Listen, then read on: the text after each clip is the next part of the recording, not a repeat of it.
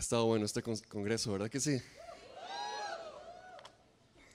Ha estado bueno este congreso, ¿verdad que sí? ¿Verdad que ha estado buenísimo este congreso?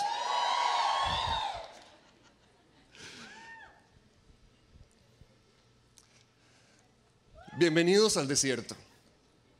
En este momento nos encontramos al pueblo de Israel en Éxodo capítulo 16. Y los primeros versículos ya nos ponen el escenario, ya nos cuentan de qué se trata. Y dice que estando Israel en el desierto, solo habían pasado dos meses y quince días desde que salieron de la tierra de Egipto. Solo dos meses y quince días. Y ya se nos está diciendo que empezaron a murmurar empezaron a hablar y a decir, uy, aquí nos trajeron, nos trajeron a morir, empezaron a hablar, a hablar mal de Dios, empezaron a, hablar mal de, de Moisés, estaban en un lugar sumamente incómodo y es que el desierto es ese lugar donde no estás, no estás en, en Egipto, pero tampoco estás en la tierra prometida.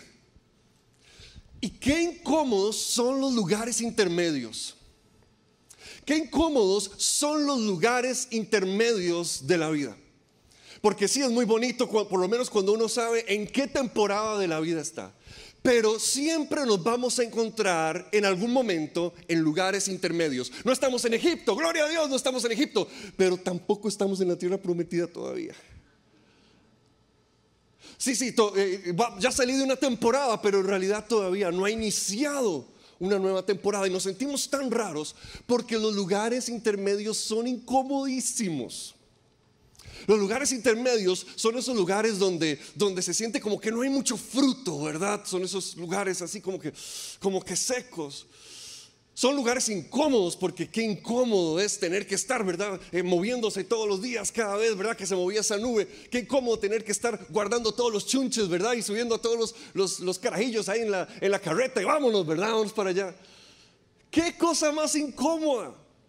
Los lugares intermedios son incomodísimos. Uno no sabe cómo acomodarse, cómo ponerse. Eh, no es como que puedes hacer planes a largo plazo, porque puede ser que la próxima semana ya no estemos acá, ya nos hayamos tenido que mover. Los lugares intermedios, qué incómodos que son.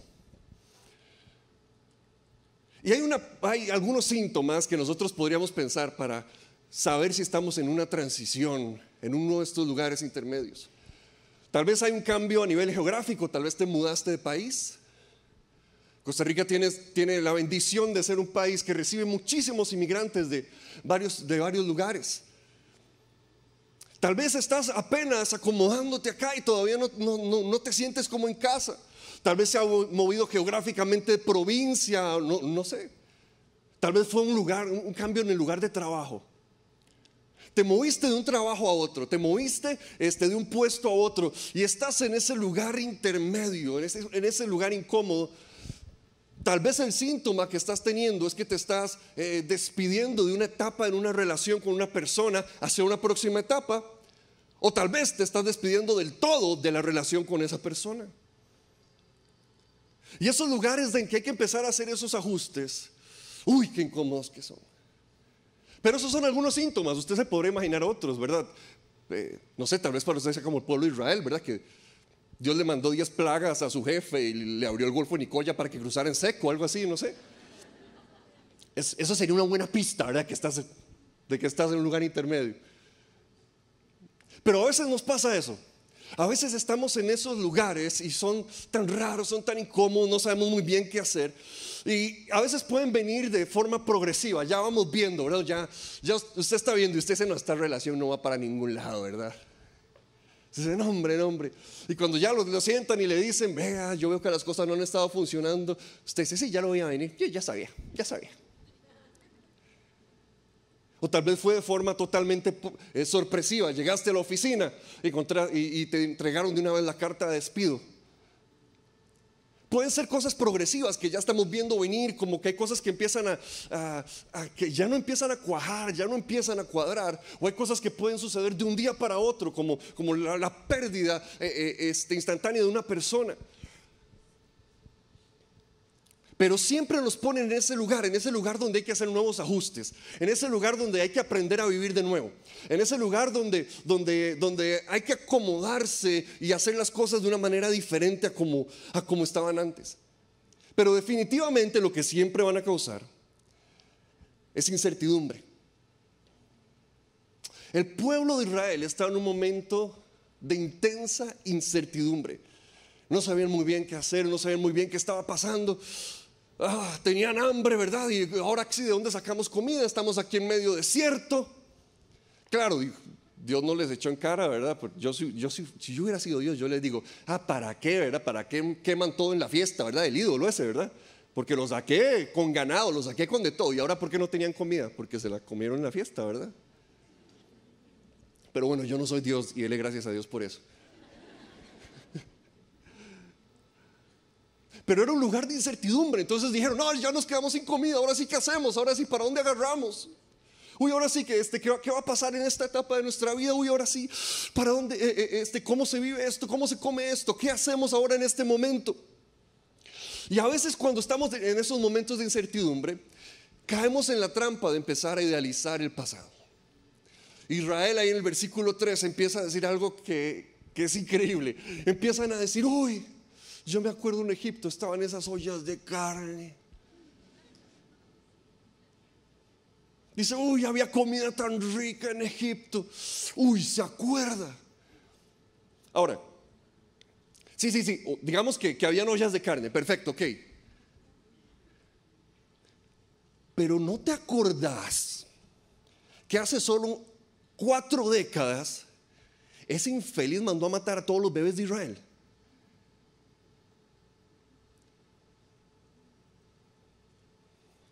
Uy, las ollas de carne, qué rico. Ah, pero las ollas de carne, ¿verdad? Empezamos a veces a inventarnos pasados que nunca existieron en un lugar de incertidumbre. O empezamos a tener esa memoria selectiva que solo escogemos algunos momentos para recordar. Y se nos olvidan cosas terribles que sucedieron antes, de las cuales Dios nos libró, que Dios nos sacó. Qué bendición para Israel haber salido de Egipto. O sea, qué clase de, de vida se podía llevar en un lugar donde había un tipo capaz de matar a todos los bebés de un pueblo. Pero ellos empezaron a anhelar esas ollas de carne, empezaron a idealizar el pasado. Y muchas personas se quedan en momentos de incertidumbre idealizando su pasado. Ay, sí es cierto. Sí es cierto. yo, yo sé, yo sé que.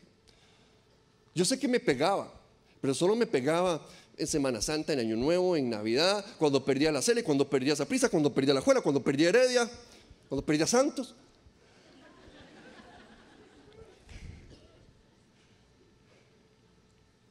Solo me pegaba en esos momentos. Ay, pero esas ollas de carne. Íbamos de compras a Miami una vez al año. Ay, sí, esos momentos. Ah, esas ollas de carne. Y nosotros a veces se nos olvida que Dios estaba salvándonos la vida al tomar una decisión de sacarnos de Egipto. Y se nos olvida que a veces Dios estaba haciendo algo para amarnos, para bendecirnos, que por supuesto como lo hace siempre, pero nosotros solamente pensamos en ese pasado y lo idealizamos y decimos, ay, las ollas de carne, sí, pero y todo lo demás. Israel estaba haciendo eso en ese momento, porque los lugares de incertidumbre, como son tan incómodos, a uno se pone, la mente le empieza a jugar trucos, la mente empieza a incomodarse. Y a la altura del versículo 15, Dios viene y hace un gran milagro. Empiezan a quejarse, ¿verdad? Empiezan a decir, uy, este, eh, ¿de dónde va a salir comida? Y entonces Dios les, los promete y les dice, les va a llover pan del cielo, les va a llover maná. Dice el versículo 15, y los israelitas no sabían lo que era. Y se preguntaban unos a otros, ¿y esto qué es? Y Moisés respondió, es el pan que el Señor les da de comer.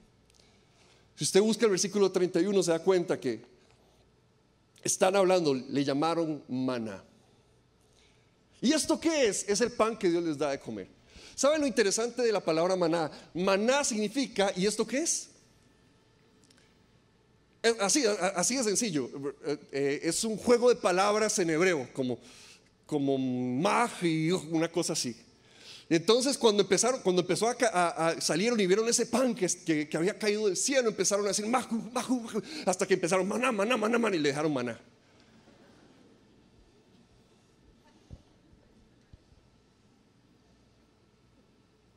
Si fuera aquí en Costa Rica, ahora nosotros habríamos salido de la tienda y, ese, pancito del cielo se, se llamaría Sabaramae.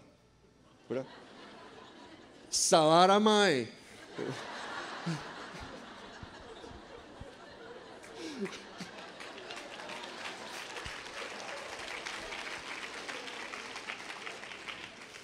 Pero por, dicha, ¿verdad? La Biblia no, no, narra las historias de los ticos porque, bueno, eso sería un despelote. Pero me llama muchísimo la atención que empieza a caer el maná y entonces empiezan a decir, ¿qué es esto? ¿Qué es esto? El qué es esto, el maná, el qué es esto, Moisés dice, es el pan que Dios les envió del cielo. En los momentos de transición en nuestra vida, los ¿qué es esto? son la provisión de Dios para sacarnos adelante.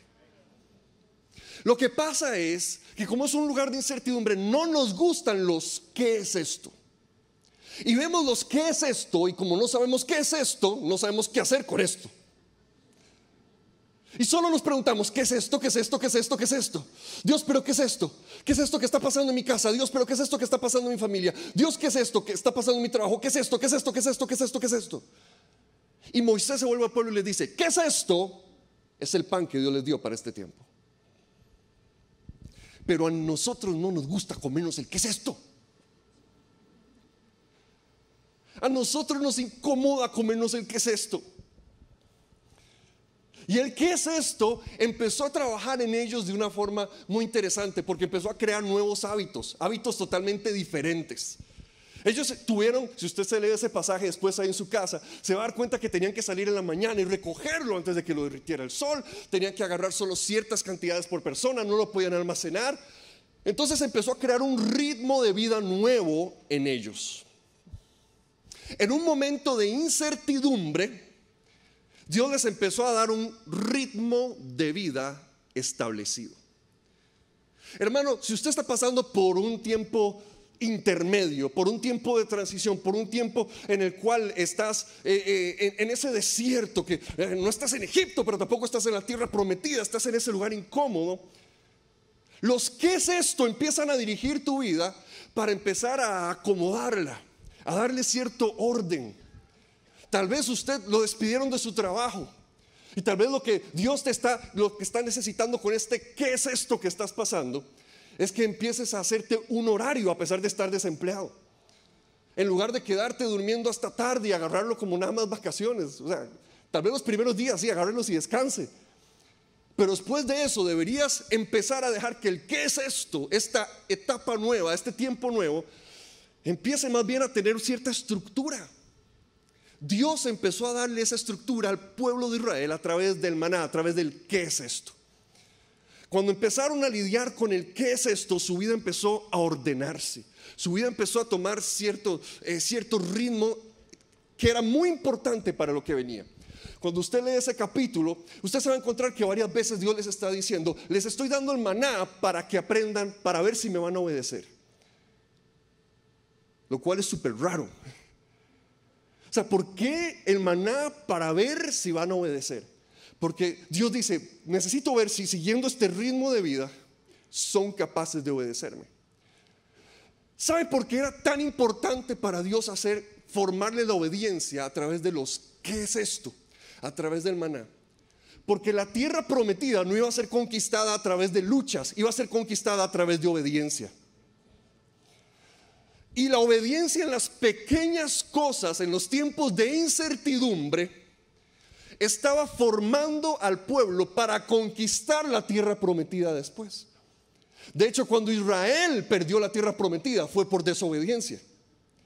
La obediencia era lo que les permitía conquistar la tierra prometida y quedarse ahí, poseerla, hacerla suya. Por eso, en los que es estos de la vida, Dios empieza a guiarnos para establecer ciertos hábitos nuevos que tal vez están formando, no sé, paciencia en nosotros. Porque tal vez para la tierra prometida a la cual Dios nos está llevando, para la próxima etapa de nuestra vida, necesitamos esa paciencia. Porque tal vez el Señor está formando en nosotros disciplina. Porque en la próxima etapa de nuestra vida, esa disciplina nos va a hacer adueñarnos de la tierra que el Señor tiene para nosotros. Pero despreciamos los tiempos de los que es esto. Ay, son tan incómodos. Y cuando nosotros no aprendemos las lecciones que teníamos que aprender, empezamos a vivir en una temporada con hábitos de otra temporada y eso es peligrosísimo. Es como decir que usted vaya, que usted vaya a, conocer la nieve, ¿verdad? Ese es el sueño de todo costarricense. Porque uno siempre, uno siempre ve las películas de Navidad y, le dicen los hijos a uno, ¿verdad? ¿Y cuándo va a nevar, papi? ¿Cuándo va a nevar? Y uno, a ah, mi chiquito, prepárese por una vida de desilusiones todos los 24, ¿verdad? Yo hasta hace como tres años, ¿verdad? Pude conocer la nieve. Porque este, estaba eh, estudiando, ¿verdad? En, una sede del seminario que tenía en Colorado. Y estábamos ahí y dicen unos amigos, este eh, hey, como tenemos este fin de semana, ¿por qué no nos vamos a, esquiar, verdad? Y yo les dije, bueno, yo no sé esquiar, venga, venga con nosotros, no importa. Ok, está bien. Yo dije, para probar algo nuevo, ¿verdad? Igual yo no conocía la nieve y la única nieve que había visto era una nieve toda vieja que estaba en el parqueo, ¿verdad? Y en el seminario, yo sacándole fotos y todo así, selfies. Aquí en Colorado. así tirado en un parqueo. Y entonces me dicen, bueno, ven, venga, vamos, hacemos un road trip, vamos y venimos ese mismo día, no sé qué, no sé qué cuánto, ¿verdad? Entonces ya, yo, ok, perfecto, como nunca había ido a la nieve, no tenía ni ropa, entonces el primer obstáculo era conseguir a alguien que fuera de mi talla para prestarme ropa, ¿verdad? Entonces, este, lo más cercano que encontré, ¿verdad? Fue, mi amigo John Gallagher, que está por, que está por acá. Eh, y aunque, aunque tal vez medio nos parecemos de, de, altura, como que, como que me falta un poquillo más no voy a decir, ¿verdad? Pero entonces yo, ¿verdad? Con, con los pantalones de John, ¿verdad? Me quedaban así como flojos, entonces como tres vueltas hay una faja, no sé. Este, y yo así, vamos, vamos a, esquiar, y yo sé qué. Entonces eh, ya nos vamos, ¿verdad? Nos, nos, nos, montamos al carro, manejamos hasta el lugar de esquí. Eh, por dicha, yo, sí me había podido conseguir, ¿verdad? Igual lo de adentro, ¿verdad? Hay una, cosa ahí, como una licra térmica y unas cosas, ¿verdad? Que usan. Entonces, vamos a esquiar, ¿verdad? Y, y yo así todo nervioso, ¿verdad? uno no le dicen, ¿verdad? Porque en las películas uno ve la nieve tan mágica, ¿verdad? A uno no le dicen que llegando al lugar de nieve es su nariz es como que se abrieran un tubo. Y tamaño tubo, ¿verdad? Algunos. Y entonces... Entonces yo, yo así, ¿verdad? Entonces una vez, ¿verdad? Eh, este, uno ahí buscando, a ver, qué hace en un momento así, ¿verdad? Este, eh, no acomodándose. Yo iba puro los, negritos esos de Jamaica bajo cero, ¿verdad? Así como. Entonces vengo, ¿verdad? Así, o sea, nunca me había pasado, o sea, hice así, ¿verdad? Para evitar, ¿verdad? Que fluyera. ¿Verdad?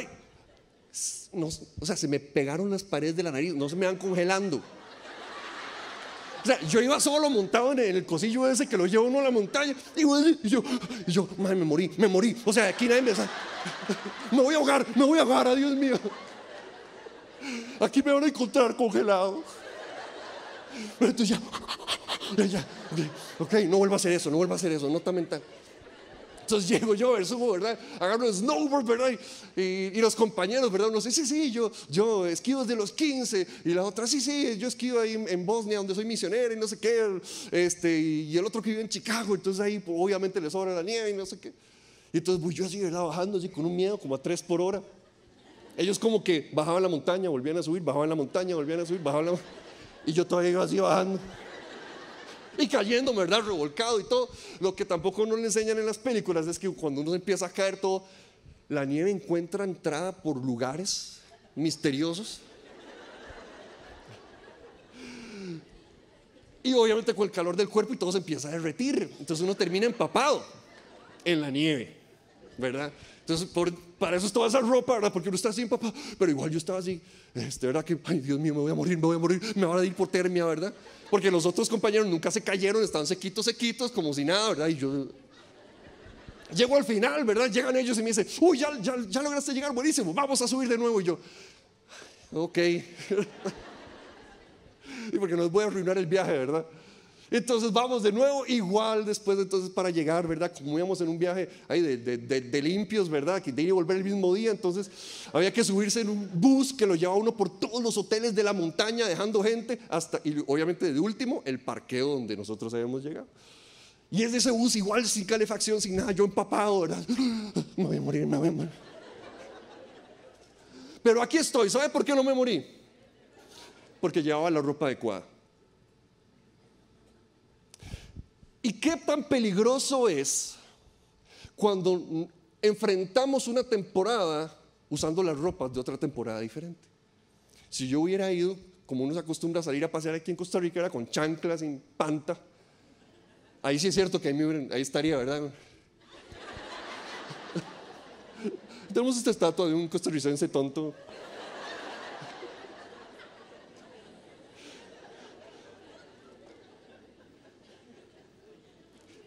tan tonto como ir a la nieve en chanclas. Es tratar de vivir en una nueva temporada con los hábitos de la temporada vieja.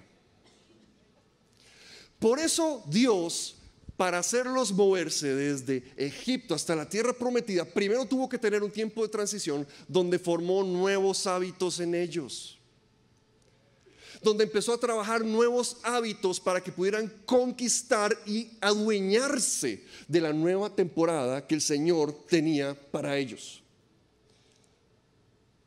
El problema es cuando nosotros no queremos aprender la lección. En, el mundo antiguo, eh, en el mundo antiguo tenían la idea de que la vida era un continuo ciclo, ¿verdad? Se, eh, terminaba algo y volvía a empezar, terminaba algo y volvía a empezar. Y parte de lo que hizo la historia del pueblo de Israel es empezar a crear la idea de que el mundo no está atrapado en un ciclo continuo, sino en una historia significativa, que hay algo adelante, estamos caminando hacia algo, que los ciclos se pueden romper. Y entonces ellos de pasar en un ciclo en el que estuvieron atrapados durante tantos años ahí en Egipto, Dios viene y rompe eso en ellos y les dice, hay esperanza, el mañana puede ser diferente al ayer. Dios al sacarlos de Egipto estaba enseñándoles, el mañana puede ser diferente al ayer. No estás atrapado en un ciclo, no tienes por qué vivir así toda la vida. Las cosas sí pueden cambiar, yo puedo llevarte algo diferente y yo puedo hacer algo distinto por ti.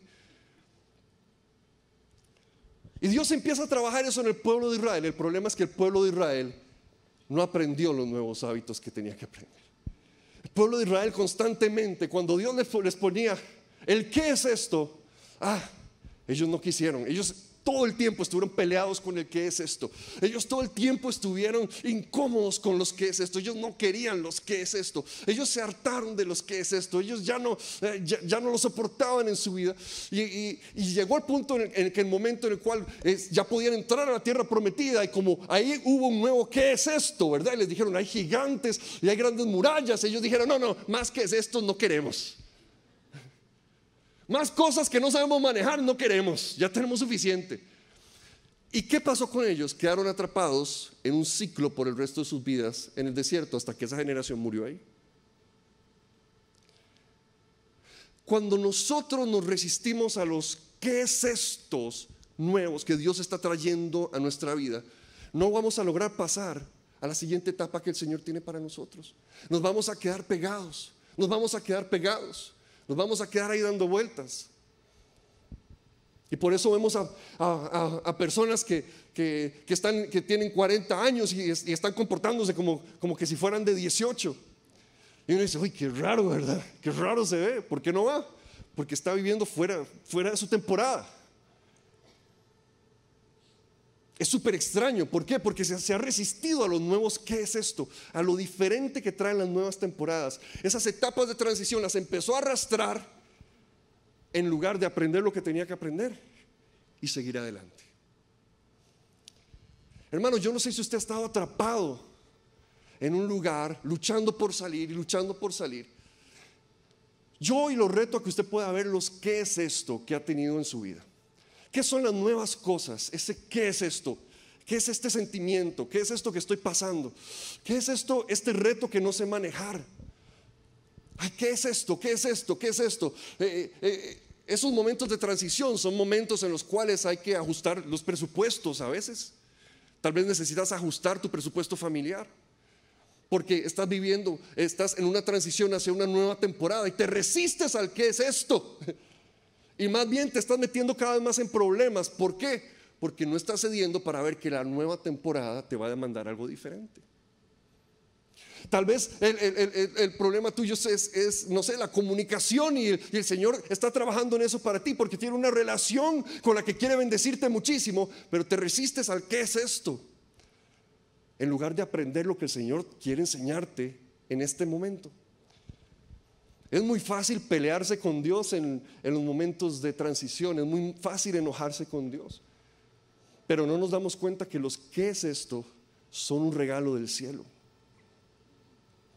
No nos damos cuenta que muchas veces los qué es esto son algo que el Señor ha enviado para nosotros porque Él ya está viendo hacia adelante. En momentos como estos, dicen que uno tiene que aprender a ver hacia atrás y aprender las lecciones, dejar de estar echándole la culpa a otra gente por cosas que pasaron atrás, sanar eso y decir, ok, ok, voy a dejar de quejarme cada vez que voy hacia atrás ¿Qué lección puedo aprender de eso? ¿Qué lección puedo aprender de lo que queda atrás? Dicen también que hay que mirar hacia adentro. ¿Qué está pasando conmigo? ¿Cómo me he estado sintiendo? ¿Qué cosas he estado viviendo? Eh, ¿Cómo he estado reaccionando? No sé. Hay que mirar hacia arriba y decir, ok, ¿qué puedo aprender de Dios en esta temporada? ¿Qué me está enseñando Dios de Él en este tiempo? ¿Qué me está enseñando Dios de Él en este momento? y ver hacia adelante. La tierra prometida, lo que está delante nuestro, y decir, me voy a preparar. No, no voy a desperdiciarlos, ¿qué es esto que estoy pasando? Voy a aprender de ellos. Voy, voy a nutrirme de ellos. Voy a, a dejar que esto me fortalezca para lo que el Señor tiene para mi vida. Porque yo voy a conquistar ese nuevo reto que Dios tiene para mí. En Juan capítulo 6 nos encontramos a, Jesús hablando. Y como que se parece mucho, se parece muchísimo, hay muchísimos paralelos con esa escena del pueblo de Israel. Empezando porque en el versículo 43, Juan capítulo 6, versículo 43, Jesús les dice, dejen de murmurar. ¿Se acuerdan que ese capítulo que, leímos del pueblo de Israel empezaba con que estaban murmurando. Jesús les dice, dejen de murmurar. Nadie puede venir a mí si no lo atrae el Padre que me envió. Yo lo resucitaré en el día final. Y los profetas está escrito, a todos los instruirá Dios. En efecto, todo el que escucha al Padre y aprende de Él viene a mí. Al Padre nadie lo ha visto, excepto el que viene de Dios. Solo Él ha visto al Padre. Ciertamente les aseguro que el que cree tiene vida eterna yo soy el pan de vida. Los antepasados de ustedes comieron el maná en el desierto y sin embargo murieron. Pero este es el pan que baja del cielo.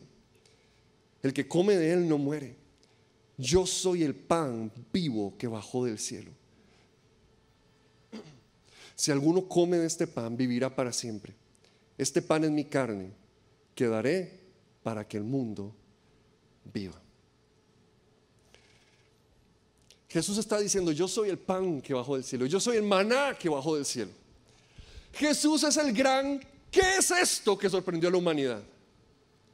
Jesús es el gran, ¿qué es esto con el que la humanidad dijo, ¿qué hacemos? ¿Qué hacemos? Ya se matémoslo. Jesús es el gran, ¿qué es esto? Que no supimos manejar, que no, sabemos, que no sabíamos qué hacer con él. Y que el cielo lo envió para nutrir nuestra vida, para llenarnos, para llevarnos al propósito, a la tierra prometida que el Señor tiene para nosotros. Y si Jesús es el gran, ¿qué es esto? Y nosotros somos sus discípulos, no podemos esperar vivir una vida en la cual no hayan, ¿qué es estos más pequeños que nos encontremos?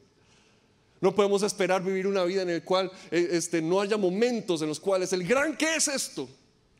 no nos presente con ciertos momentos en los cuales nos esté diciendo, ahora te voy a enseñar a depender más de mí, ahora te voy a enseñar lo que yo puedo hacer de verdad, ahora te voy a enseñar algo más, te voy a llevar algo diferente, te voy a llevar algo nuevo.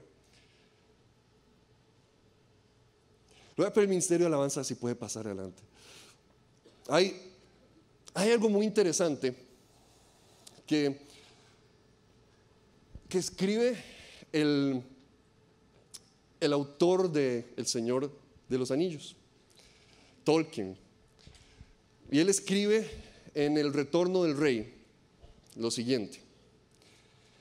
El lembas era un pan, era un pan que le dieron los elfos a Sam y a Frodo, nuestros héroes, ¿verdad? El lembas tenía una virtud, el pan de los elfos tenía una virtud sin la cual muchos habrían yacido, hace mucho habrían yacido muertos. El lembas, este pan, no satisfacía el deseo y en algunos momentos la mente de Sam se llenaba con memorias de comida y el anhelo de simple pan y carnes. Y aún así el pan de viaje de los elfos, el pan de viaje de los elfos, tenía una potencia que incrementaba a medida que los viajeros más dependían de él y no lo mezclaban con otras comidas. Alimentaba la voluntad y daba la fuerza para aguantar y para dominar el tendón y los miembros mucho más allá de la medida de los mortales. El pan de viaje fue lo que los hizo a ellos, lo que los nutrió para llegar a su propósito. Lo verdaderamente interesante es que en una carta escribe Tolkien que cuando él está hablando, que cuando él presenta el lembas, él lo que está pensando es en la Santa Cena, en la Eucaristía. O sea, cuando este hombre está pensando en la Santa Cena, él está pensando, es un pan que nos nutre para el viaje que tenemos adelante. Y mientras más aprendemos a depender solo de Él y dejar de estar mezclándolo con otras cosas que nos puede ofrecer el mundo, mientras más aprendemos a depender solo de Él, más fuertes somos para el viaje que Dios nos ha dado. Pero cuántas veces nos estamos resistiendo a las sorpresas, a lo nuevo, a lo que Dios tiene delante nuestro. Hermano, tal vez estás en esa etapa de transición tan incómoda, tan rara.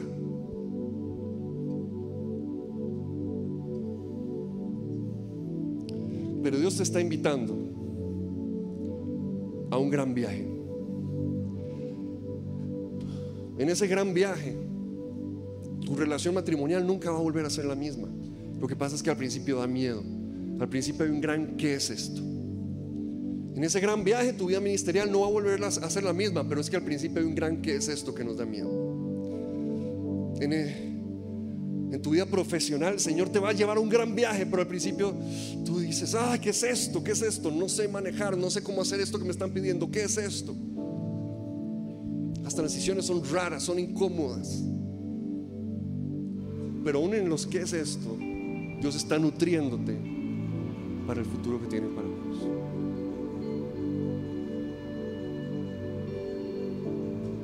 Vamos a adorar al Señor y a permitirle que nos guíe en este viaje, en este camino que tenemos adelante.